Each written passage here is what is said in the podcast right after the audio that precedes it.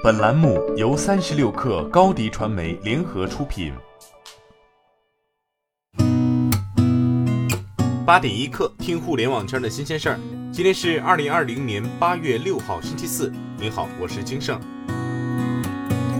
虎牙和斗鱼合并的脚步又近了。彭博援引知情人士称，腾讯过去数月一直与虎牙和斗鱼讨论合并事宜，目前细节尚未敲定。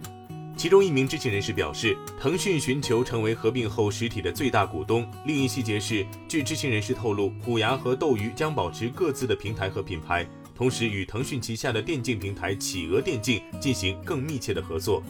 三十六氪就上述消息向三方求证，截至发稿，腾讯、虎牙、斗鱼未作出回应。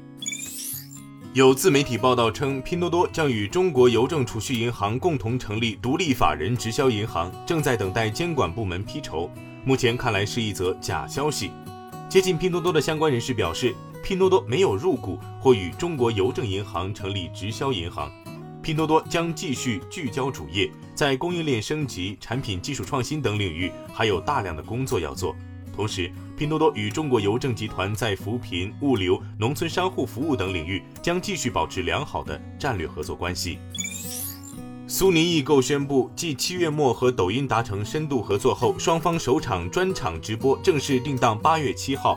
首场直播将由罗永浩亲自操刀，所有货品均来自苏宁易购，消费者在下单时无需跳转即可完成购买，并享受苏宁物流和售后服务的双重保障。根据苏宁易购与抖音达成的合作协议，双方将在供应链服务上展开全方位融合。苏宁全量正品行货入驻抖音小店。艾瑞咨询发布《二零二零年中国互联网母婴新生代研究报告》，报告表示，母婴市场规模稳步增长，消费市场规模预计二零二零年将达到三点二万亿。二零二零年第一季度，互联网母婴市场月活增长至六点四六亿。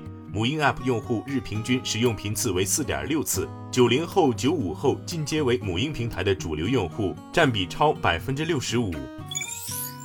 未来汽车日报从多位知情人士处独家获悉，威马汽车联合创始人、首席出行官陆斌已离职。威马汽车创办前，陆斌曾在吉利汽车担任销售公司副总经理。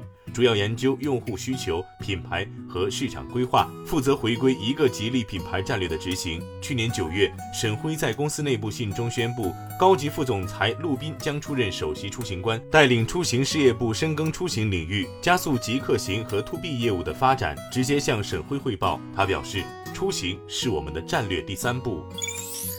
据美国商业房产数据网站 CoStar 报道，腾讯美国与房地产公司尔湾公司签约，租下了一幢位于加州尔湾市的办公楼，总面积约两千四百三十平方米。这一合同是第二季度市场上金额最高的办公室租赁合同之一。由于疫情导致旅行需求下降，全球酒店预订平台 Booking 成了业内最新的裁员公司。最新的文件表示，Booking 将在全球范围内最多裁员百分之二十五。此前，Airbnb 和 TripAdvisor 都已在春季裁员百分之二十五。Booking 拥有一万七千多名员工，由此估算，本次裁员将会有约四千人受到影响。这次裁员将在九月完成与工委会、员工代表和其他相关组织的磋商之后，确定最终计划，并在逐个国家中向员工发布公告。同时，还将伴随着公司内部的结构重组。今天咱们就先聊到这儿。编辑崔彦东，我是金盛。八点一刻，咱们明天见。